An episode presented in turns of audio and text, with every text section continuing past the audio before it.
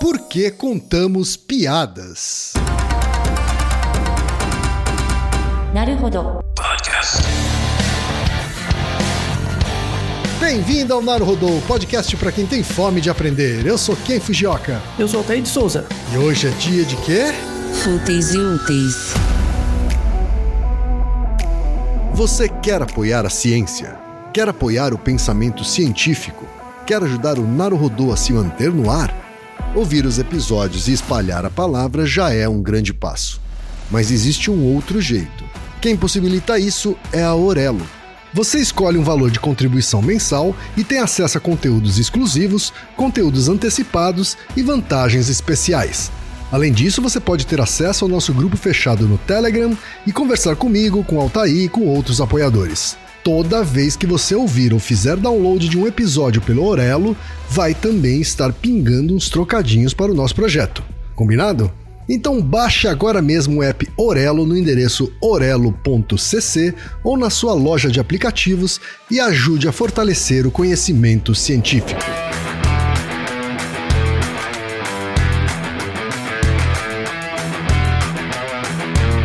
E chegamos ao momento Alura. Querido ouvinte, querido ouvinte. Você quer dar um verdadeiro mergulho no mundo da tecnologia? Migrar para uma nova carreira? Aprofundar-se nessa carreira?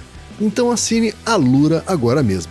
Você vai estudar, praticar, discutir e se aprofundar em uma plataforma que respira tecnologia. Na Alura, você terá acesso completo ao conhecimento, onde e quando você quiser, com novos cursos todas as semanas. E ainda tem vantagem: ouvinte Naruhodô tem desconto especial. Mas para isso é preciso acessar a seguinte URL. Anota aí: alura.com.br barra promoção barra Naruhodô. Nesse endereço, além do desconto especial, você vai conhecer histórias reais de transformação de pessoas que estudaram na Alura. Então, repetindo, acesse alura.com.br barra promoção barra Naruhodô. Altaí, temos perguntas de ouvintes, Altaí. O Ken, como que se chama o velho que faz o bem? O velho que faz o bem. Não sei. É o caridoso. Nossa! Tá Isso. certo. Então, essa piada, essa piada vai ter tem efeitos diferentes em diferentes ouvintes. Aham. E a ideia é mostrar que contar piadas é uma coisa cultural muito importante e o efeito da piada tem a ver com desenvolvimento. Inclusive, contar piadas e entender piadas é parte integrante do nosso desenvolvimento psicológico mesmo, desde as criancinhas. Tá certo, então. A pergunta, Altair, veio de dois ouvintes. O primeiro é o Antônio Carlos Pereira, que é estudante de São Paulo, capital. Ele diz o seguinte: Eu sou ruim para contar piadas, apesar de gostar delas. Daí pensei em uma piada para contar para um amigo e me ocorreu: por que fazemos isso? Qual a piada em contar piadas? Por que achamos graça delas? Isso acontece desde sempre? Por que as piadas de tiozão não morrem nunca? e temos também a pergunta da Lissa Russolo, que diz o seguinte: Acabou de me surgir uma dúvida aqui. Meu marido pediu para eu contar uma piada e parece que todas as piadas que já ouvi até hoje fugiram da minha mente, até mesmo as que eu ouvi recentemente e achei engraçadas. Na verdade, tenho na cabeça somente três piadas que sei de cor e salteado. São justamente as que eu ouvi quando era criança há mais de 20 anos e me acompanham desde então. Porém, as demais que eu ouvi ao longo da vida tenho grande dificuldade de lembrar e por isso acabo nem me arriscando a contar, pois certamente não terão graça nenhuma para quem estiver ouvindo. E olha que eu já ouvi piadas boas, viu? Queria muito me lembrar delas. Por que será que isso acontece? Oh, e ela termina contando uma piada aqui, ó. Um- uma das piadas que eu me lembro: duas galinhas estavam fazendo bolo. Aí uma popopó, a outra popô. Boa, boa, essa é Pia- boa. Piadas infames são as melhores, né, Altair? Altair, o que é que a ciência tem a dizer sobre a gente gostar de contar piadas, Altair? E de ouvir piadas? Você gosta de piada, Ken? Eu gosto. Eu gosto sim, viu? Gosto mais de ouvir do que de contar. É, e, e quando você era adolescente, assim, na escola, você contava muita piada, ouvia muita piada? Ah, certamente. Acho que foi a fase em que eu contava piadas tanto quanto eu ouvia. Né? Hoje já eu sou um mais ouvinte. Eu gosto de fazer graça, que é diferente de contar piada. Né? É, que- qual é a diferença aí pra você? pra mim, fazer graça é você improvisar na hora, né? Criar alguma coisa que faça as pessoas terem vontade de rir. Né? Ah, mas, mas isso não, não, é, não é uma história, necessariamente. Não necessariamente uma história, exato. É. Não necessariamente uma história. Né? Uma pode ser uma colocação, pode ser um, uma, Uma resposta, uma uma sacada. resposta, exatamente, né? É mais por aí. Né? Agora, Hum. contar piada com história, assim, não, realmente não é minha praia, assim. Eu tenho essa dificuldade parecida com a da nossa ouvinte Lissa, viu, Thaí? Eu ouço a piada, dou risada na hora, acho ela engraçada e depois eu esqueço. Ou sai pela metade, né? E tal. Aí. Exatamente. Tem uma piada que eu me lembro que eu ouvi recentemente, né, com o Fábio Porchat contando. Ele conta o seguinte: estavam dois, dois amigos no cinema, e aí um deles olha pro outro e fala assim: ó, tá vendo aquele careca ali? Você duvida que dou um tapa na cabeça dele? Quanto é que você me paga? Aí o cara fala: Pô, você vai dar um tapa no cara? Você nem conhece? É, pois é, mas eu vou lá. Quanto é que você me dá? Tá, eu sei lá, te dou 50 reais, vai. Beleza, aí ele foi lá e deu um tapão na cabeça do careca. E falou: Haroldo, você por aqui! Que saudade, rapaz, você tá sumido. Aí o cara: Que Haroldo, meu? Não- não sou Haroldo, me deixa em paz, né? Aí o cara volta, recebe os 50 reais, tá vendo? Deu um tapão no cara, né? Aí ele. Quanto é que você me dá se eu for lá e dar um tapa de novo na cabeça do careca? Aí o cara. não, não é possível. Você vai de novo dar o tapa no mesmo careca? Eu dou de novo. Tá bom, então eu te dou 100 reais dessa vez. Aí ele foi lá, deu um tapa no careca e falou assim: É o Haroldo, sim, você é o Haroldo, você tá querendo é me enganar. Rapaz, já disse que eu não sou Haroldo, me deixa em paz. O cara volta pro lugar, ganha os 100 reais. O careca ficou tão pé da vida que ele foi pro outro lado do cinema e sentar em outra cadeira, bem longe. Aí eu tô. Se eu der um tapa de novo naquele careca, você me dá quanto? Aí ele falou: Não, não, terceira vez o tapa, eu te dou 500 reais se você for. Aí ele foi lá, do outro lado do cinema, né, numa poltrona longe, e deu um tapa de novo no careca, né? Falou: Haroldo, rapaz, agora sim te encontrei, rapaz. Eu, eu confundi você com outro cara lá do outro lado do cinema. Muito bom, é, é boa piada. Boa piada. E você É, contou toda a estrutura. É? É uma Você historinha, contou- né? Uma historinha. Isso, exatamente. Então você já deu um exemplo, né, com toda a estrutura necessária de uma piada. Certo, tá É, é, certo. Hum. vamos, vamos começar com a definição. Tá? É, uma piada é uma forma de humor cujas palavras são usadas com uma certa estrutura narrativa, com o objetivo último de fazer rir, e geralmente o conteúdo não é interpretado de forma literal. Certo. tá? Se você entender uma piada literalmente, tipo, não faz muito sentido. É, né? Ou a pessoa não entendeu a graça, né, da piada, Isso. enfim. Hum. É, ou, ou, por exemplo, tipo, você contar a piada de um cara batendo no outro, não é porque você vai bater no outro na rua. Tipo. Cria-se uma situação, né, isolada. Claro. Às onde- vezes onde- absurda, né? Isso, onde faz sentido, né? E a piada é uma, é uma peça narrativa, né? Ela, ela é um estilo. Né? Me um lembrei estilo de outra narrativo. piada, inclusive, né? Que tem a ver com as situações absurdas, né? É, mas você viu que uma encaixa na outra, né? Exatamente. Você lembra de uma? Né? A piada é... Existiam duas batatas voando. Uhum. Então já começa assim. né? Duas batatas voando. Aí uma batata olhou para outra e falou: Ih, olha lá o helicóptero. Que helicóptero? É um outro estilo de piada. Reginaldo está aqui é, ajudando a brilhantar, né? Então a- a- faz parte da peça da piada a sonoplastia. Ai, Reginaldo, você é tão bom pra mim. Então aqui, diferente de contar na, na rua, no bar, aqui temos ainda um, um ingrediente que acrescenta peso à, à piada, que é a sonoplastia. Tá? Certo. Então você coloca sons junto, coisas do tipo. É, é, o, o seu exemplo foi muito bom, Ken, porque para muitas pessoas, uma piada liga na outra. Você conta uma, conta outra. E você deve lembrar, pra gente que é velho, você deve lembrar dos grandes contadores de piada. Ari Toledo, o Costinha. Sim, Juca sabe? Chaves. Isso, Zuca Chaves, né? Então, o, o Ari Toledo está vivo até hoje, né? Grandes contadores de piadas, né? Sim, então, sim, tá- sim. tá. Tinha um telefone que você ligava pra ouvir a piada do dia. Você se lembra disso? Isso, O exatamente. Disque piada. É, pois é. Então, para ver o impacto cultural que tem hoje. Hoje mesmo, a gente tem muitos contadores de piadas. Né? Sim. E, e isso é uma importância cultural e é universal. Contar piadas é uma coisa universal.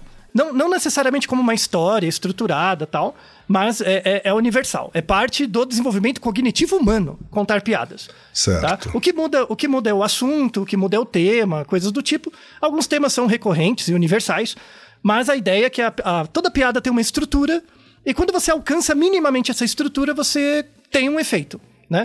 E esse efeito, ele, é, é, na verdade, ele, ele tem vários usos. Né? Um desses usos é gerar conexão né? Quando você conta uma piada com, pra alguém, principalmente uma piada assim, meio boba tal, vo- você acaba criando uma ligação com alguém. Né? Sim. Então é uma forma de quebrar gelo, pode ser uma forma de, de melhoria de interação, coisas do tipo, né? E é muito importante, sobretudo nas crianças. Então, uma coisa importante desse, desse episódio é mostrar o impacto da piada no desenvolvimento infantil. Né? É, é importante para as crianças aprenderem piadas e entender a lógica delas. Tá? Infeli- infelizmente, hoje, e aí esse episódio separa bastante a piada do humor. Tá? O humor é- já, é- já é um contexto maior da piada. A piada tem uma estrutura, mas a, minha, a piada pode ser bem-humorada, mal-humorada, pode gerar dano, pode gerar é, alegria, risada ou, ou, ou não. Tá? Sim. Então é, é importante separar a estrutura linguística da piada do humor. Aí o papel do humor, aí essa discussão toda que o povo fica falando, principalmente nesse mundo polarizado de internet, não vai ser tema desse episódio. Mas sim a estrutura da piada e, sobretudo, a importância dela. Certo. Ok, ah, ah, assim, há quantos anos você, sei lá, se você for imaginar a piada mais antiga já registrada na história, você acha que ela tem quanto tempo? O, o- o ser humano faz piada desde sempre? Desde, desde que virou humano? É... Pensando aqui, né? Porque antes da linguagem verbal existia a comunicação, né? Com gestos, com pictogramas, né? Sim. Eu imagino que já dava pra fazer a pessoa rir só com gestos e com desenhos, né? Exatamente. E nesse sentido, se você percebeu que só com comportamento gestual e algumas ambiguidades você já faz o povo, o outro rir, dá ente- dá para compreender hoje que, por exemplo, o macaco, ele é sensível ao humor. Macaco entende piada. Símios entendem piadas. Tá? Não verbais, mas entendem Hum. Claro. piadas. Tá. E, e mesmo, e mesmo os casos de símios que aprenderam linguagem de sinal, eles aprendem piada. E vem cá, ele, ele entende uma piada de um outro macaco, de um outro símio, ou entende piada inclusive de um ser humano? Ambos. Ambos. Ambos? Uau. Ambos. E, e do mesmo jeito que as crianças pequenas. Crianças bem pequenas entendem piadas. A, a partir de que idade você acha que uma criança entende uma piada? Rapaz, você, porque a criança aprende a rir muito cedo, né? Agora, Isso, é, ela estar rindo não necessariamente significa que ela entendeu alguma piada, né? Exatamente. Isso, tanto é que a gente tem um episódio 149 sobre por que damos risadas. Tem um Certo. episódio por que sorrimos. Mas aí não, é um contexto diferente. Certo. É entender Sei algo. lá, eu chutaria algo entre 3 e 4 anos, assim? Com Então, a a- linguagem a- um pouquinho mais desenvolvida, talvez? Isso. A- a- o desenvolvimento da- do entendimento das piadas é um desenvolvimento cognitivo. Você se desenvolve cognitivamente para entender. E o- desde os anos 70 já tem uma teorização do grau de entendimento cognitivo das piadas. né? E temos quatro fases para entender do, do- do desenvolvimento da capacidade infantil para piadas. Tá? A primeira fase começa com 12 meses. 12 meses, rapaz. Pois é. Que tipo de piada uma, uma- um bebê de 12 meses entende, Altair? Então, são as mesmas piadas com que símios também entendem, né? Que são piadas com ambiguidade. Tá. Então são piadas sem, sem língua, com, com poucas palavras, mas com ambiguidade. Tá. Então, por exemplo, a, a- primeira piada que um bebê entende é o achou. Sabe que você põe um pano na cara e tira Ah, sim, achou. sim, o picabu, né? O chamado Isso. picabu dos americanos. Isso, isso é uma piada. Tá. Isso começa aí, né? Então as primeiras piadas são com ambiguidade. certo. tá? Então, a- a- e de novo, a- as piadas vão ficando mais complexas, isso reflete o nosso desenvolvimento cognitivo. Então tem tipos de piada que quando você é pequeno, você ri muito, você acha o máximo. Quando passa de uma certa fase do desenvolvimento, você. É tipo igual a, a primeira piada que eu te contei no, no começo do episódio, você. Ai, meu Deus, af! Sabe? Você faz aquele negócio. É, Por quê? Porque passou. Passou da fase do desenvolvimento. Mas todas as piadas têm um- uma fase da sua vida que você racha o bico. Muito. E depois passa. Tá. né? É, E, tem pessoas que riem sempre, e aí, aí vai da estrutura de personalidade do, do- das características do indivíduo, tá? Sim. E as piadas têm uma certa história, isso que é interessante. Falando de temas mais globais, temas universais, né? Mesmo as piadas mais antigas da história, registradas, porque deve ter mais antigos, só que a gente não tinha, não tem o material. Temas universais de piada: sexo e coisas meio escatológicas. A piada mais antiga já registrada, que foi encontrada e tal, né? Foi no, no século XIX, né? Um, um explorador é, inglês encontrou um papiro, né? E ele era cham... o nome dele era Brian Westcard. Ele achou esse papiro lá na, na- no Egito em 1823 e esse papiro estava bem preservado, né? Tanto, tanto que é chamado os papiros de Westcard, né? Certo. E esse papiro contava histórias. Tava, tinha registros de histórias. E, a- e desculpa, a estimativa é que esse papiro era de que época? Então, o- a estimativa é que ele era dos anos 1900 antes de Cristo. Uau! Dois mil anos, a- dois mil anos antes de Cristo, hein? É muito tempo. É, quatro aí, mil é- anos atrás, né? Pois é. Então, aí acharam esse papiro e, e acharam no começo que era algo importante. Certo. Mas quando foram ler e traduziram, era uma piada. É- é- eram histórias de piada é, fa- fazendo é, troça dos reis da época. Né? Tipo piadas satíricas, né? Que eram os reis Nébica, uhum, é, Snefero e Cufo. Né? Certo. Fazendo piadas deles, tá? Piadas meio proibidas, então, provavelmente. Isso, assim. isso. sim, sim. Inclusive, é, até, até antes, assim, esse foi o primeiro papiro encontrado com piadas, assim, com histórias satíricas e coisas do tipo, tá?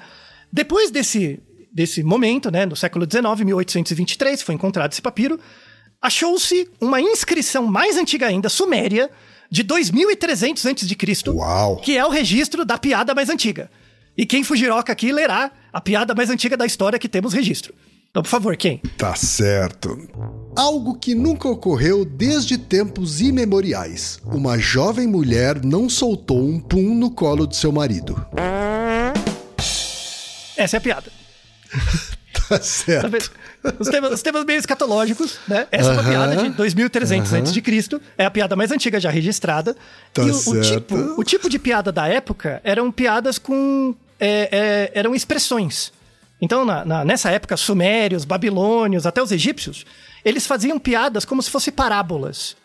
Porque é, é, exi- exi- existia na época esse, esse jeito de comunicar por meio de parábolas. Você contava sim, histórias sim, e tal. sim. E a ideia das parábolas é contar algo grandioso, importante, passar a informação pra frente. Aham. E aí eles usavam essa estrutura da parábola pra contar uma coisa meio besta, né? E aí surgiu a ideia da piada. Né? O Piada de piada. escatológica também é um clássico, né, Otay?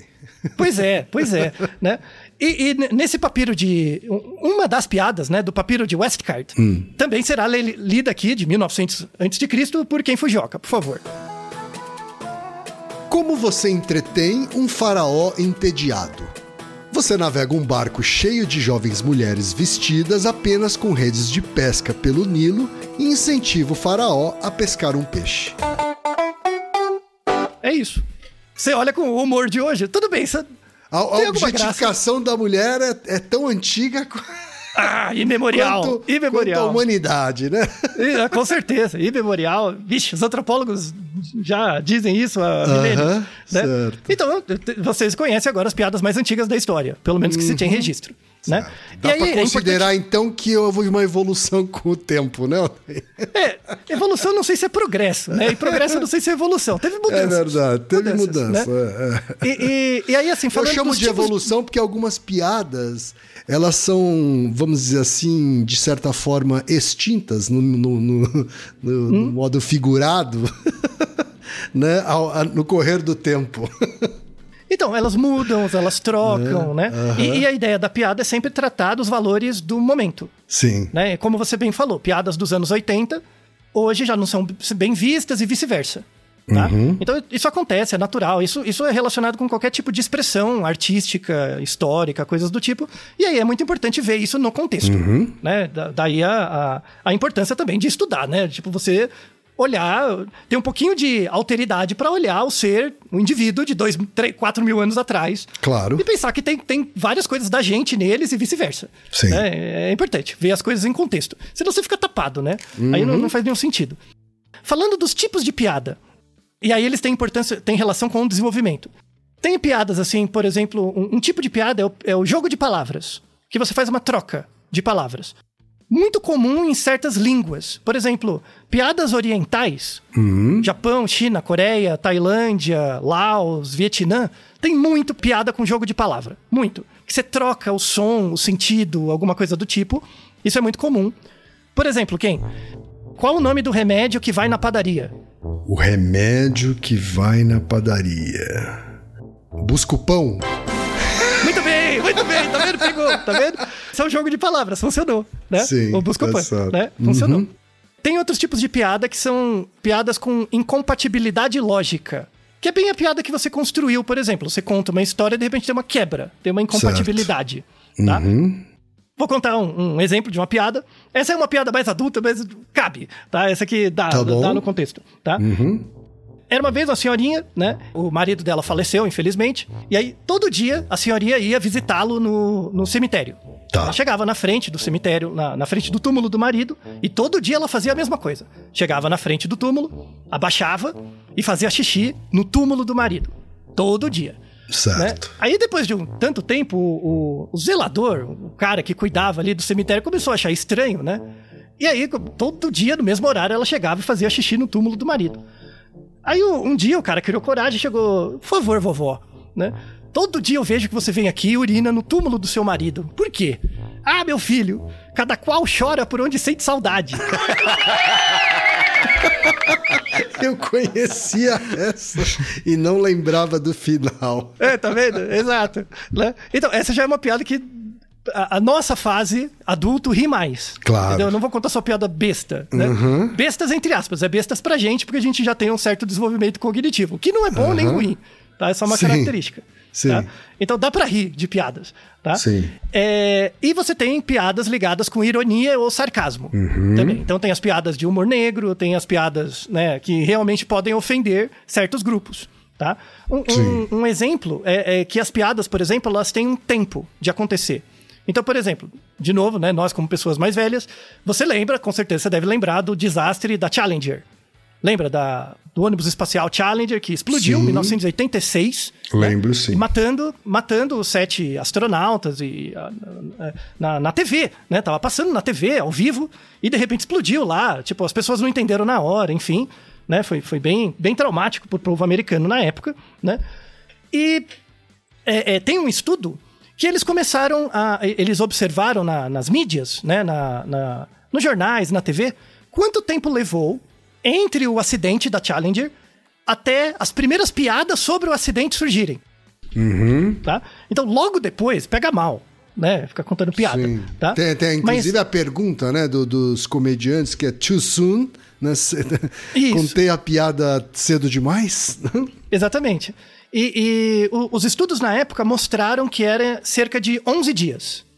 Tá? Cerca de 11 dias depois surgiram as primeiras piadas, assim, que não pegava tão mal, né? Mas, mas aí são piadas de humor negro, né? Então, por exemplo, vou contar uma piada, já peço desculpas, tá?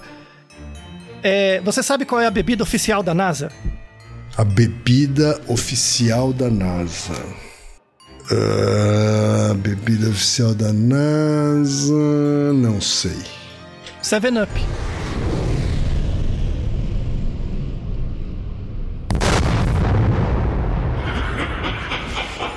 São sete. Triste, né? Nossa. É, dá, dá aquele negócio. é, você olha. Você conta piada e se sente mal logo depois, não é verdade? Sim, É, sim. é, é, então, tá? Então, a- a- é, essas piadinhas começaram a surgir cerca de 11 dias depois, né, da challenge. E uma coisa interessante é que esses estudos foram sendo atualizados, né? É, hoje em dia, como você tem mais acesso à informação e mais conexão entre as pessoas, o delay entre um evento acontecer e você contar piada tá ficando maior. Né? É, porque no caso da Challenger lá, né? Tudo bem, tinha TV, tinha os jornais, mas as pessoas não eram tão conectadas. Então, com 11 dias, já dava uma diluída no efeito, né? E aí surgia esse espaço para as piadas. Hoje, o tempo tem que ser muito maior. Porque na internet as coisas ficam reverberando, reverberando, reverberando, volta, volta, volta. E aí, cada vez que você faz uma piada, você sempre vai maltratar alguém. Sim. Pa- parece contraintuitivo, né? Mas é, é uma coisa bem ligada à teoria do agenda setting, assim. Né? Que como todo mundo é muito conectado, é como se a informação ficasse girando. Ela volta, volta, volta, volta, então não, não dá esse tempo de aparecer as piadas. Porque quando uma piada aparece sobre alguma coisa, algum evento traumático, é um sinal de luto, entre aspas. E aí tem a ver um pouco com o nosso episódio recente sobre luto. Que o luto é uma fase dual. Né? Ele tem uma questão dual, em que você lembra do ocorrido e depois você ressignifica. Sempre tem essa passagem. Então, socialmente, aí eu não estou falando de pessoas, mas socialmente uma forma de elaborar para algumas culturas, não para todas. Tem culturas que você não conta piada nunca. Assim, Sim. é, é- é da estrutura. Mas aí, aí cabe bastante na cultura americana. Aqui no Brasil é ambíguo, mas em algumas culturas a piada é uma forma de luto. É uma forma de você ressignificar alguma coisa. Tem um papel. Por isso que em algumas culturas faz sentido, em outras não. Tá? Certo. Então, e- esse exemplo da Challenger é bem americano, assim. Logo depois surgiram as piadas. Faz parte da cultura deles. É temerário aplicar aqui. Porque aqui tem uma outra lógica, é- os sistemas são diferentes. Você acha que isso tem a ver com uma religiosidade mais protestante versus uma mais católica? Tem teorias, tem artigos que falam disso, que pode, pode ser a ver com, com a perspectiva religiosa, né? Com, na verdade, com essa estrutura mesmo, porque a gente tem estruturas antropológicas básicas, né? Que é a língua, alimentação e religião. Então, a- parece que a principal estrutura antropológica que, que nos baliza em relação a entender piadas de um certo jeito ou de outro é a religião. Então, a- aqui no Brasil, né, a gente não tem essa coisa de predestinação tão forte. Se bem que na, na questão neopentecostal tem. Né? E é por isso que modelos neopentecostais são mais é, lenientes com certos tipos de piada. Então, por exemplo, piada religiosa, por exemplo, é ambígua. A piada religiosa, por exemplo, quando você faz piada com religião, ela pode servir como crítica para quem tá fora, mas ela é muito agressiva para quem tá dentro. E aí gera polarização. Por exemplo, Certo. piada re- religiosa, piada étnica, esses tipos de coisa. No passado, né, antes da internet ou quando a internet não era tão conectada, como as pessoas ouviam menos informação do ambiente, o luto era mais fácil. Passava mais tempo entre um evento traumático e você começar a ouvir a piada. Então a piada acabava sendo tipo um alívio cômico, sabe? Certo. Tipo, ah, tô tão triste, mas tá, você dá risada. Hoje não, hoje, hoje a gente é tão conectado, esse raio de rede social do inferno também, a gente fica vendo as mesmas coisas e fica vendo a opinião dos outros o tempo todo. Então não dá tempo de descansar. Então toda piada fica ofensiva. E é uma droga isso. sabe, é uma faz droga. sentido, é, faz sentido. É, então, a gente tem o, o- até um, um Naruhodo mais antigo, né? Que é porque expressamos tanta raiva nas redes sociais, que é o 140, que mostra Sim. exatamente isso, né? E, tem, e tem o Naruhodo mais recente, que é o 357, se existe possibilidade de consenso na polarização. Que fala muito disso, que a, a nossa intolerância atual a piadas é reflexo direto do, do- da nossa super... é, da, sua- da nossa hiperconectividade. A gente é muito conectado, conectado demais. E aí não dá tempo da gente diluir as coisas. De dar um tempo, de respirar e, e aí entender a piada num contexto próprio, né, é, dela. E tudo bem, vira um alívio. Hoje em dia, principalmente no cenário polarizado, e o episódio 357 fala bastante disso, num cenário polarizado, piadas servem para polarizar. Então você conta uma piada que dentro do grupo ele é visto como legal, ok, mas fora é, é ofensivo. Então você separa entre nós e eles. Aí, aí a gente chegou num numa parte do episódio que me travou, porque o interessante cientificamente era gerar esse exemplo. Se eu contar uma piada ofensiva, eu contar uma piada, vai ter gente que vai parar de ouvir o Naruhodo agora, por conta dessa piada ofensiva, vai parar, né? Tem gente que vai entender, né? E tem gente que vai morrer de rir, vai rachar o bico, né? E a ideia, assim, desse exemplo, né? É um exemplo científico, eu já me sinto mal antes de contar a piada, tá? É um ambiente Tô vendo, controlado. tô vendo, tô vendo. Já, já me sinto mal. Porque a, a ideia, por exemplo, se você rachar o bico, tenta procurar algum ouvinte do Naruhodo que ficou ofendido. Muito ofendido com a piada. E pergunta, por que, que você ficou ofendido? Você vai ter acesso a uma bolha diferente. Certo. Uma bolha de valores diferentes.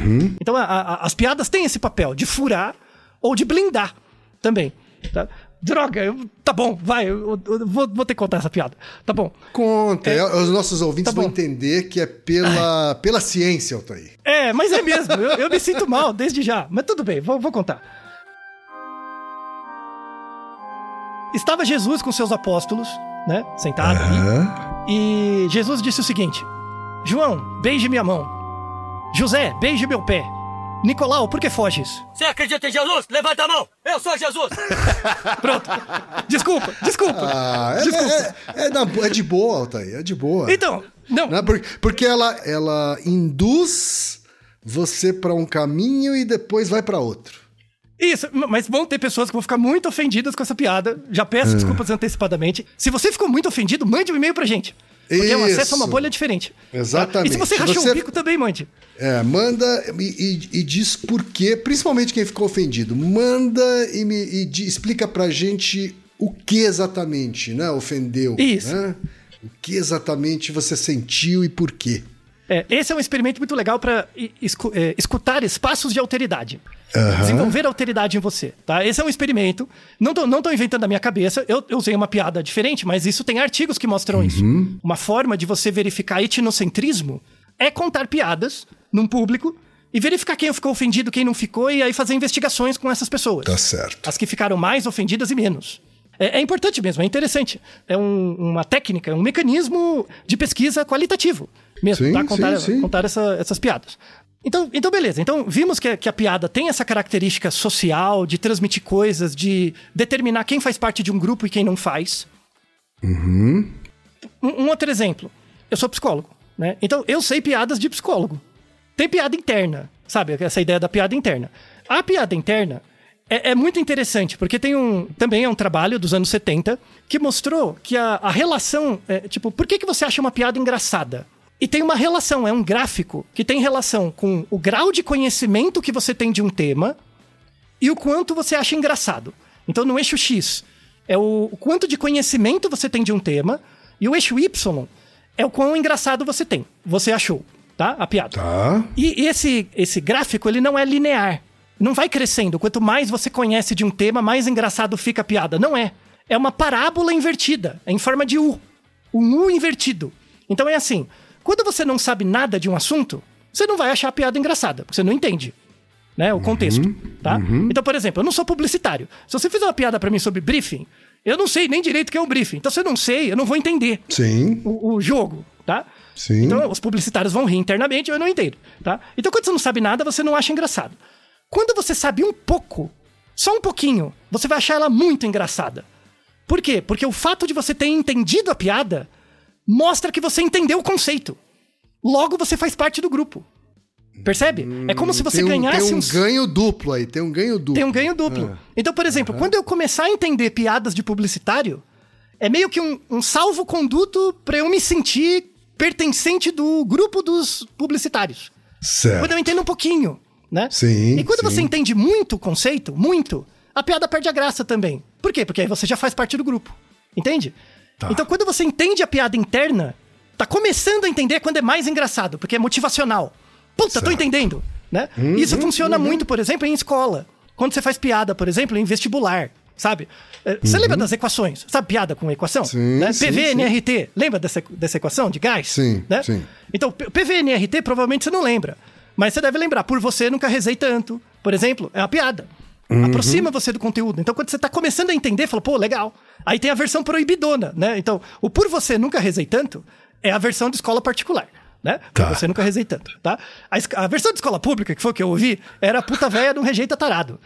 É, é isso. tá? Por quê? Porque o cara, à noite, né? Assistia aula à noite. O cara, qualquer coisa, ele não, não queria assistir a aula, faria tudo pra não estar lá. Então você tem que Aham, motivar de outro jeito. Tá? Sim, então, sim. né? Esse é um, um jeito, né, de fazer piada e aproximar você da química. Por exemplo, vou contar uma piada de psicólogo. Vamos ver se eu E vou eu entender. con- Não, então, vamos. Eu acho que você vai entender aqui, porque já tem muito, muito tempo de convivência, né? Então você já, já tem o salvo-conduto. Mas assim, tinha um, um- cara que ele tinha. Ele, ele estava fazendo psicanálise há 20 anos. 20 anos de psicanálise. E toda vez ele chegava com o mesmo sintoma. Ele chegava e falava assim: ó. Toda vez que eu vou dormir, eu sofro de insônia crônica. Porque toda vez que eu vou dormir, eu imagino que tem um monstro embaixo da cama. E aí o monstro vai me pegar e eu não consigo dormir. Né? E aí o psicanalista vendo da infância, da história lá, o sentido do monstro, se tinha mesmo, como é que era e tal, tal, tal. 20 anos não resolveu o problema do cara, né? Aí o cara desistiu, falou, poxa, 20 anos, já gastei tanto. Aí ele resolveu ir no analista do comportamento, que era a portinha do lado. Bateu lá, o cara resolveu o problema em uma sessão. Uma sessão só resolveu. Aí ele ficou tão feliz que resolveu o problema dele que ele voltou no psicanalista. Poxa, 20 anos, já ficou amigo do cara, né? Voltou lá, falou: Poxa, o, analis- o analista do comportamento resolveu o problema em uma sessão. Falou, mas o que, que ele fez? Ué, ele mandou eu dormir no chão. entendeu? Então, você entendeu que é o, o dormir no chão, mas qual é a relação da psicanálise com a análise do comportamento, né? Isso que é interessante. O estudante de psicologia que tá no primeiro ano não vai entender direito. Quem tá no meio do curso vai rachar o bico. Vai, vai se es- escarafunchar de rir. né? Sim. Quem já se formou, já tem mestrado, doutorado em psicologia, vai ficar, vai ficar "Uh", sabe? Que piada besta. Sabe? Então é exatamente esse U invertido. Então, o, o quão engraçado você vai achar essa piada é diretamente relacionado com o quanto você conhece de psicologia. tá? É muito interessante. Aham. E se você não entendeu, não tem problema também. Beleza. Encaminhando um pouco para a parte final do episódio. Agora que a gente viu o papel social da piada, os diferentes contextos e tal, vamos falar um pouco sobre o desenvolvimento mesmo, né? Pegar, voltar naquela parte das crianças pequenas, tá? Existem quatro fases do desenvolvimento do entendimento de piadas. Tem quatro fases. Tá. A primeira fase do desenvolvimento, essa teoria vem dos anos 70 e continua até hoje, ela é bem razoável. Inclusive, lembrei agora, tem um livro que está na descrição, né, nos links da descrição, um livro de 2019, cujo título é fantástico, é A Introdução à Psicologia das Piadas, ou a Psicologia do Humor, né? E o que, que a gente tem na capa do livro? Que alavancou as vendas loucamente. Uma galinha. Claro, né? melhor livro, tem uma galinha na capa. Falei, puxa, esse livro é bacana. Né? Psicologia do humor, tinha que ter uma galinha. Né? Aliás, tem, tem uma pesquisa também feita com mais de 40 mil pessoas, mostrando quais animais são os mais engraçados. E tem um empate técnico entre dois animais da me- eh, do mesmo grupo, que é o pato e a galinha. Tá. E os dois são descendentes diretos dos dinossauros. Patos e galinhas são dinossauros. Tá certo. Aliás, tem um, um- podcast que eu participei com, com o Pirula, junto com a Leila Germano, que a gente fala só de galinhas. E aí mostra por que pato e galinha são dinossauros também. Tá certo. Que não, não basta ser fantástico, também é engraçado. Né? Ganha um prêmio mundial. É, é uma obviedade, né? Chupa gato cachorro, né? Então, mas enfim. Então, assim, falando do desenvolvimento infantil, o entendimento das piadas começa com 12 meses, mais ou menos. E a- essa primeira fase do desenvolvimento do humor, a criança ela chama atenção qualquer coisa vista como incongruente. Não existe ainda um comportamento verbal, mas essa coisa do achou. Achou, né? Isso, incongruências. tá? Certo. Então, crianças, por exemplo, pequenas, com um ano, é, é, até, até 15 meses, se você mostra pra ela um vídeo e mostra uma mesa com uma bolinha, e aí essa bolinha vai andando pro canto da mesa, o que, que seria esperado? Ela cair no chão. Se você manipula um vídeo que a bola sai voando, flutuando, em vez de cair, a criança ri. Ela acha a incongruência é estranha, ela acha curioso, tá? Então essa primeira fase do humor é perceber a incongruência, né? Tá. E aí o Piaget fala muito disso, não, não especificamente do humor, mas ele fala que o ato motor leva ao ato mental. Então as coisas incongruentes que você vê no mundo acaba entrando dentro de você como coisas não esperadas que podem ser perigosas ou engraçadas. Então tem esses dois papéis. E aí é um papel muito importante da, do humor para as crianças. O humor é uma, é uma forma de sinalizar coisas que podem ser é, é, perigosas de um jeito lúdico. E aí o Piaget tem uma coisa fantástica, que ele fala que a piada é um tipo de jogo. Do mesmo jeito que crianças pequenas com carrinhos, fica mexendo o carrinho, joga o carrinho, puxa, né? Fica batendo um carrinho no outro. Esses atos motores geram percepções mentais depois, geram estruturas mentais. É, Essa percepção de incongruência do mundo é o que vai possibilitar, com a aquisição da linguagem, entender a abstração das palavras. Entender que uma palavra tem duplo sentido. Por exemplo, começa ali com um ano. É, é muito interessante mesmo.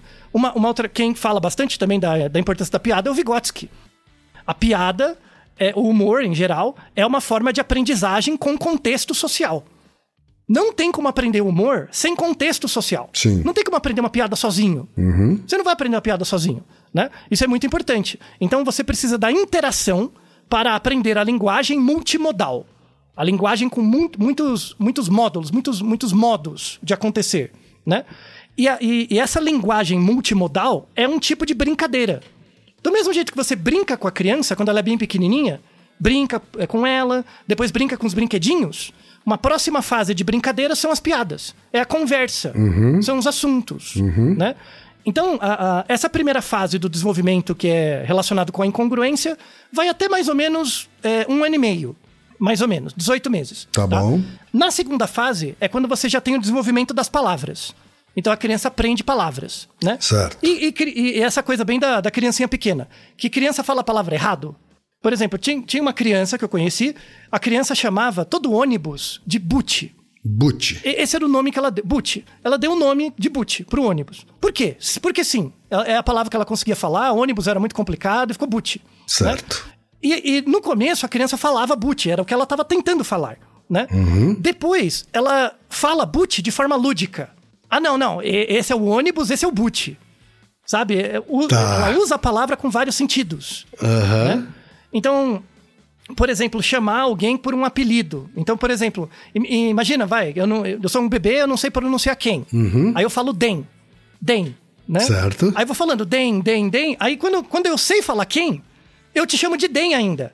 Tá. Entende? É é um tipo de piada. né? Você aprende- Propositadamente, é. Propositadamente. Já é um primeiro jogo simbólico. Né? Porque as palavras ganham símbolos também. Então veja que o humor, todo- você dá risada, os outros dá- dá- dão risada, faz piada, é graça. Mas, mas esse jogo simbólico é muito importante para o desenvolvimento da cognição das crianças pequenas. Muito importante.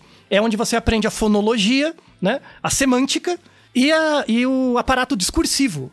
Então, existem discursos em que eu chamo você de quem, né? E tem outros discursos que eu chamo você de dem. Né? E aí tem a ver com uma certa fonologia, tem a ver com uma certa semântica. Né? Sim. E isso começa nas crianças com uns dois anos. É muito cedo. Né? Já veja que é uma complexificação grande. A terceira fase aí é o jogo simbólico. Aí é até entre 3 e 7 anos. O jogo simbólico é de fato quando a criança conversa. E aí o divertido é ela entender as piadas. Em geral, piadas para essas crianças, até 7, 8, 9 anos, são piadas que hoje a gente acha idiota. Né? Por exemplo, sabe piada de pontinho? Sabe Sim, piada dos sim, pontinhos? sim, né? clássico, Então, é, To- então, por toda exemplo, uma categoria. isso, essa categoria de piadas é muito engraçada para crianças nessa terceira fase. Né? Porque ela, ela quer entender uma coisa, tipo, tem um punchline bem concreto, assim. Então, por exemplo, quem, é, o que, que é um, pan- um pontinho vermelho na porta? Um pontinho vermelho. Esse eu não conheço. O que que é? É um olho mágico com conjuntivite.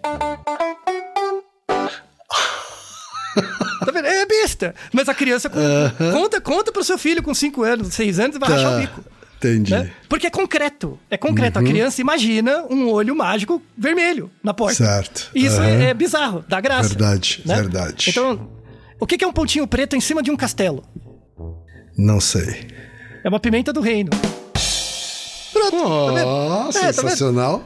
É, então, essas, essas piadas de Ok. trocadilho são, são legais, tá? Ok. Aquela que, Então, o que, que o pagodeiro foi fazer na igreja? O quê? Foi cantar pagode. Isso, exatamente. Essa é diferente do pontinho. É um É pouquinho depois. diferente, é diferente. É, É, porque você tem que entender o que é o pagode do Exato. inglês, o pagodeiro. É, então, mais é- elaborada. essa- então, essa é da quarta fase do desenvolvimento do humor, que começa Aham. dos 7 aos 11 anos. Certo. Aí, aí começa essas piadas mais contextuais, não é uma piada de pontinho, de uma história fantástica, não, não é assim. Aham. Aí, é é- aí tem essas piadas de trocadilho mesmo, né? Que são mais contextuais, mais elaboradas mesmo, né? Por exemplo, o que, o que Jesus disse aos apóstolos no final de abril? Essa é uma piada bem da quarta fase. O quê? Tá? Por quê? Porque você tem que saber quem é Jesus, apóstolos, tem que ter vários Sim, conceitos. sim, então é uma piada para crianças de 7 a 11 anos, assim. Aham. né? A piada dos pontinhos é para crianças de, é, de 4 a 7, Tá. mais ou menos. Tá. Então, o que Jesus disse aos apóstolos no final de abril? Amai o próximo. Ah, certo. Tá vendo? É, certo. é. A, então- a pessoa precisa ter uma certa, um certo conhecimento do contexto bíblico, né? Assim. Isso, e tem que ter um contexto do, do, do, da- do jogo de palavras também, né? Uhum. Então não, já veja que precisa de uma cognição um pouquinho mais elaborada, linguística Sim. e tal. Tá? Então veja que tem piadas para todas as fases da vida, né? Uhum. Começa com piadinhas verbais do achou, né? Do picabu lá. Depois tem, tem as piadinhas, por exemplo, de- de- dos pontinhos, coisas do tipo, ou piadinhas de trocadilho com palavra, que é colocar um apelido no outro, coloca um apelidinho em você, alguma coisa assim. E depois piadas mais elaboradas. E a última fase, depois dos 11 anos, são as piadas de história. Que é igual as que você contou, por exemplo. São as piadas com, com histórias, né? E aí tem uma... um- assim, tem pessoas que gostam de contar piada. Você contar piada é uma habilidade. Você treina. Você não nasce com habilidade para contar piada. É desenvolvido. É um tipo de brincadeira. Então, é, é igual brincar de pega-pega. Você aprende. É igual jogar bola. Você aprende. Você pode, olhando de fora, você tem uma ideia. Mas quando você vai fazer, sai tudo errado. Você tem que praticar. A nossa ouvinte, por exemplo, a, A Lissa. a Alissa, né, que fala que não lembra as piadas, é porque tem que praticar, você tem que contar, né? Não adianta lembrar. O pensamento depende do comportamento. Quanto mais piadas você de fato contar, mais você vai lembrar. Certo. É uma habilidade, tá? Tanto é que tem o povo de stand-up que estuda isso e coisas do tipo. Sim, sim. E aí, assim, existe livros e, e trabalhos sobre isso, sobre como que funciona a estrutura de uma piada hoje. Né? A gente já viu que os sumérios, por exemplo, usavam parábolas engraçadas, coisas do tipo. Né? O- os gregos usavam também parábolas. Depois a coisa foi evoluindo. O, o primeiro livro de piadas grego também é 1200 anos antes de Cristo. Era um livro de piadas que eram parábolas. Que você lia como se fosse um texto que era para te iluminar, mas na verdade as histórias eram bizarras. Assim, eram Certo. coisas nada a ver. Tá? É, hoje, o- o- as piadas de adulto, entre aspas, são piadas que têm uma certa estrutura lógica. E essa estrutura é composta de quatro partes. A primeira parte é o framing, é o enquadramento da piada. Tem que ter um começo, né? Sim. Então, por exemplo, a piada de português, a piada da galinha, né? Por que, que a galinha atravessou a rua? Sabe? Tem que ter um começo da piada. Então, ah, por exemplo, você conhece a piada do fulano? Tipo, e- esse é o começo. Ou aquela coisa de eu tava indo pra não sei aonde, né? Isso, exato. Tem que ter um, um frame inicial. Depois tem a forma de contar. Então você tem que, tem que saber contar. Você não pode contar assim sem um mínimo de fluidez, senão não faz sentido. Né? Então um pouco de interpretação ajuda. Aí tem o punchline, que é a quebra de expectativa no final. Então é a ideia da história que ela vai crescendo, né? a- a- o sentido. Sim. E a, e a tensão e a expectativa, e no final tem uma quebra. E essa quebra gera risada. Né? E aí tem muito a ver com o nosso Naruhodo 149 sobre risadas, né? Que o, o- qual é a diferença entre você rir e chorar? É o efeito final. Sim. É o punchline. Tá? Então, dependendo do punchline, você pode rir ou chorar. E, e aí depende da sua expectativa. Tá? E depois tem a resposta. Uma parte importante da piada é a resposta. É ver você rindo. Faz parte também. Né? E aí cria-se a liturgia da piada. A liturgia da piada é essa: é o, é o frame, uma- a maneira como você conta, a, o punchline, né, que seria a quebra, e a resposta. Então, n- não Sim. tem nada mais triste do que, é, é, tipo, eu conto uma piada e você fica inerte. Se você Claro. chegar e falar, "Ah", já é uma resposta. Não tem problema, tá? Mas o triste é quando você, tipo, não responde nada, fica assim, sei lá, você fica sem graça, ou aí a piada perde o sentido, não é uma piada. Sim. Tá? Então, existe a- a- o contador de piada, ele tem essa construção, mas a piada só se configura quando tem o fechamento e a resposta. E aí gera uma, gera uma congruência. Né? E aí gera, por exemplo, coalizão. Eu faço parte do grupo. Então, eu contei a piada, você deu risada, isso quer dizer que criou um laço. Né? Criou um contato de pertença, algo do tipo. Tá? Mesmo que esse laço dure pouco, mas criou-se algum tipo de contato. E, e de afeto, é, é algo importante. E aí a gente entra, por exemplo, na, na, numa questão final, que é por que, que piada de tiozão, sabe piada de tio? De Natal, né? A piada do pavê, essas coisas. Por que, que é de tiozão, quem? Por que, que a piada de tiozão é de tiozão? Porque é piada velha, talvez? Então, é, é porque é- é- ela tem um piada efeito... con- velha que fica se repetindo, assim. Então, é, é uma piada meio sem graça, né? Aham. Tipo, pra ver ou pra comer, uma coisa assim. Sim. É uma piada que você já é conhecida, você sabe que é sem graça. Ou seja, você Uhum. já tem conhecimento suficiente. a- Tipo, a, a piada passou do tempo, né? Tá. Só que é- essa piada é, é- é o contrário da piada convencional. Na piada convencional, eu chego pra você, ó, vou te contar uma piada. Então eu vou atrair a sua atenção. É como se eu quisesse te vender um produto. Sabe? Então eu conto a piada, vou contar a piada bem, e no final, se você der risada, funcionou. Né? Criou o contato. Né? Sim. Então, o objetivo da piada é gerar conexão. Algum tipo de conexão, tá? Na piada de tiozão é o contrário. Você já tá lá no Natal, na casa da sua avó. E o tio já tá lá. Você não precisa da conexão. Então a piada Sim. perde o sentido. Então, é, tipo, você não quer estar lá. Tipo, ah, sabe, tiozão, sabe? Tipo, eu, não, eu só vejo meu tio de final de ano, sabe? Alguma coisa assim. Então, Sim. o contexto tira a graça da piada. Não é por causa da piada. Tá. Não é por causa da piada, é o contexto, que não orna. Aham. Né? E aí tem o estereótipo do tiozão. Uhum. O estereótipo do tiozão, que é aquela pessoa meio inconveniente e tal. Sim. E é por isso que casa, né? Só que a inconveniência não é do tiozão. A inconveniência é você se sentir obrigado a jantar todo Natal lá na casa da avó. Sabe? é essa, então, na verdade, é um tipo de xiste. Né? Uhum. E sabe quem fala disso? Freud.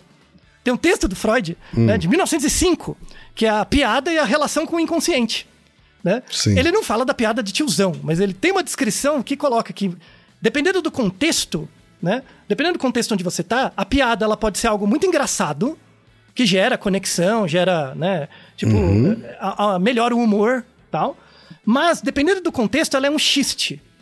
Ela é uma, uma forma de ser engraçado pra você não lidar com o fato de não querer estar ali. Sim. É um xiste. Sim, sabe?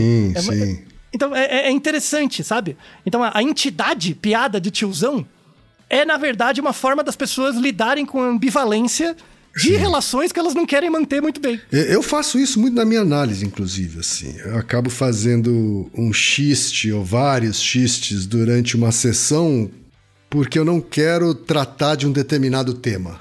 Isso. Assim, com seriedade e profundidade. Então eu faço um xiste para desviar o assunto. É, Pode ser. Então, isso não, isso, isso não é um, uma- um mecanismo próprio da psicanálise, tá? Você pode explicar isso por, inclusive, de formas muito mais razoáveis, assim. É porque é difícil falar de certas coisas. Não, não precisa pensar que existe uma coisa inconsciente que te controla. É, mas só porque você é pode falar. simplesmente se negar a conversar, né? Mas não. Eu finjo que tô Hum, isso. conversando, mas não tô. Entendeu? Quando eu faço xiste. Isso, mas você consegue perceber que você faz isso. Então isso te informa. Certo. E como é que você, com- como é que você foi capaz de perceber isso? Né? Como é que você foi capaz de ter esse uso da piada? Porque existe um, existe um ambiente analítico onde você pratica isso. E você vai praticando, praticando, até uma hora que você, opa, percebi. E aí você vê que é o, é o seu jeito cognitivo de lidar com as piadas. Então, aquele Ken, bebezinho, pequeno mancebo de um ano que dava risada lá, todo babado, é, picabu, né, que achou, dava aquela risadinha. Hoje, o Ken adulto pegou aquele, aquele mecanismo inicial e isso é, gerou várias, vários efeitos no mundo cognitivo e de, de desenvolvimento do Ken para ele ter esse uso da piada hoje. Não é interessante? É muito legal. É isso mesmo. Tá? É, Desculpa, eu, me sinto mal até agora. Desculpa pelas piadas se alguma ofendeu alguém, tá? Mas faz parte, teve um objetivo aqui importante. Entendam que as piadas têm uma importância. De novo, a- a- tem essa questão do limite do humor. Eu não sou humorista, não, não é a questão pra falar disso. Mas contar piadas, inclusive se você é pai e mãe de crianças pequenas, conte piadas pra eles. Principalmente respeitando cada fase do desenvolvimento, porque a, a- a criança em geral ela lembra. E aí eu peço pra todo mundo fazer esse exercício. Pense em algum momento da sua infância que você ouviu uma piada dos seus pais. Com certeza, se você ouviu piada, você vai lembrar. As crianças guardam esses momentos lúdicos. A criança é, é, lembra da ambiguidade. Certo. De você contar uma piada e, e ela guarda esse momento. Então, você dividir piadas é uma forma de brincadeira.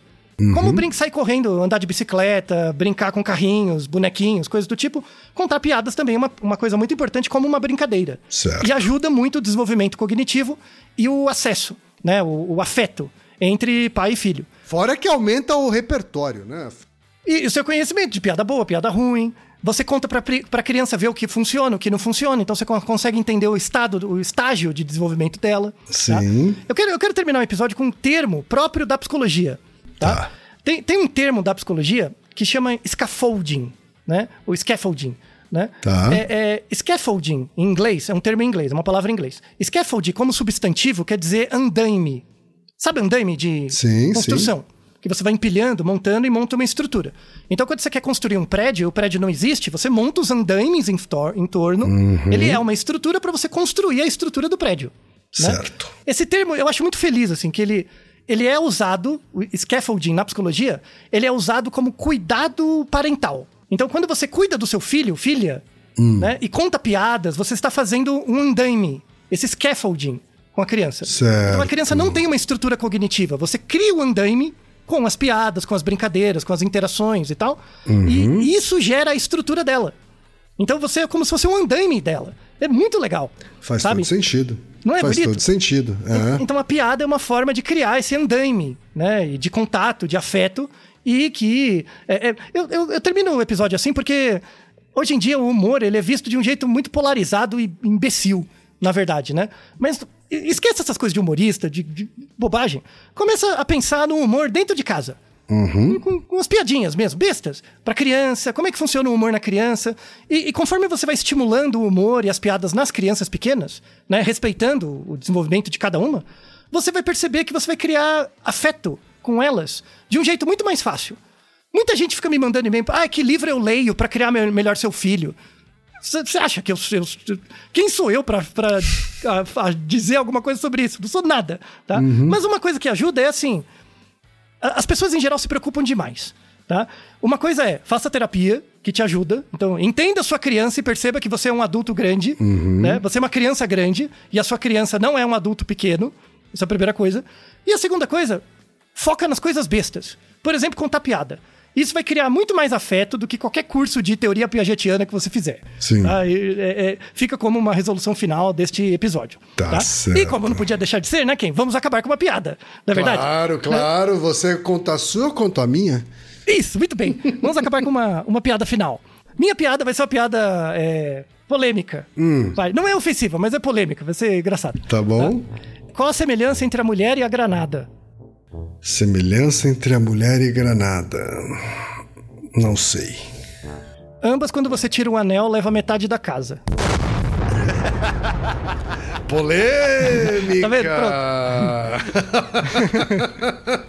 É uma piada datada, que tá bem no limite da datação, sabe? Pra- Sim, Então, sim. essa é uma. pi- Ela foi escolhida a dedo, que é uma piada que se alguém ouvir esse episódio daqui a uns 4, 5 anos, vai ficar muito ofendido. Verdade. Muito. Então, algumas vão ficar ofendidas já. Já, já, isso, exatamente. A E a minha, sua, é menos, a minha é menos polêmica, vai. É uma, uma dessas de pergunta e resposta, assim, né? Hum? É, o que, que é maconha enrolada em jornal, Altair? Maconha enrolada em jornal. É. Não sei. Baseado em fatos reais. Ah, essa é boa. Então, essa é a que era ofendida, ofensiva no passado, hoje não é mais. Tá vendo? É a volta. Né? É, então deu a volta. contexto é tudo, né, Altair? Exatamente, contexto é tudo. Tá certo, então. Espero que vocês tenham se divertido tanto quanto eu na gravação desse episódio. Conte piadas dentro de casa, faça disso uma das formas de criar relação e afeto com filhas e filhos. Isso. E Naru Rodô, ilustríssimo ouvinte. Você já sabe, aqui no Rodô, quem faz a pauta é você. Você tem alguma pergunta pra gente ou quer comentar algum episódio? Escreva pra nós. podcast@naruhodô.com.br. Repetindo, podcast@naruhodô.com.br. e lembre-se, mande nome completo, idade, profissão e a cidade de onde você está falando. É isso aí. な